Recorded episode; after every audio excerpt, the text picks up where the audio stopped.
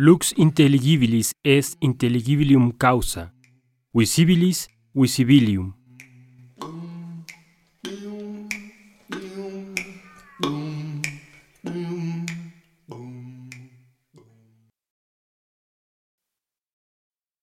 respondet mens.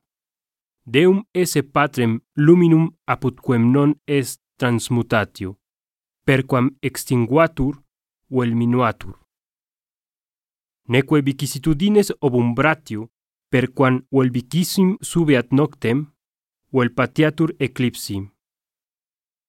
Respondet Rursus, Deum esse lucem, in quae tenebrae non sint ulae, ides forman in qua nicil est informe, formositatem quoque in qua nicil est deforme. Deus certes sicut mens, quae radius eius est, monstrat, lux est invisibilis infinita, veritas ipsa veritates cuiusque rerumque omnium causa. Cuius splendor imo potius umbra est lux ista visibilis atque finita, causa visibilium.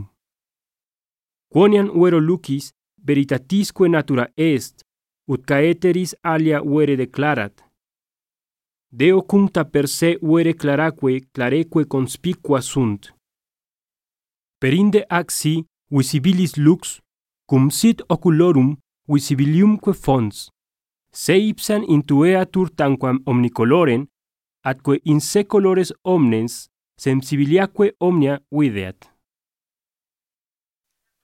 Mm, mm,